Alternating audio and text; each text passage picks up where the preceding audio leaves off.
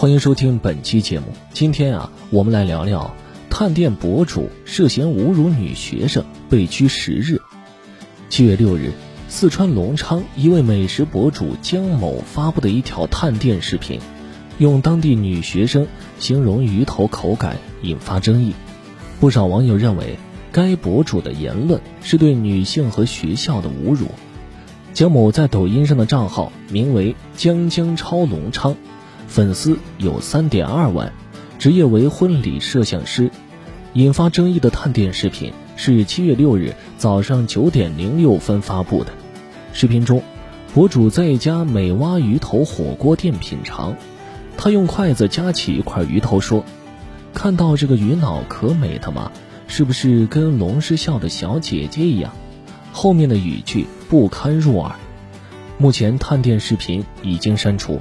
账号中最新一条视频是江某于七月七日十七时十八分发布的一条道歉声明。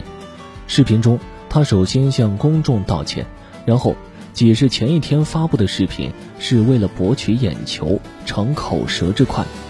他还承认，视频里面对隆昌龙师校师生进行了语言上的攻击。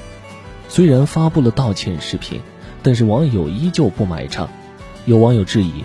逞口舌之快，还是一不小心说出来内心的龌龊想法。也有网友认为，错了就该受到惩罚，道歉不是减少惩罚的途径。江某提到的隆昌龙师校现名为川南幼儿园范高等专科学校。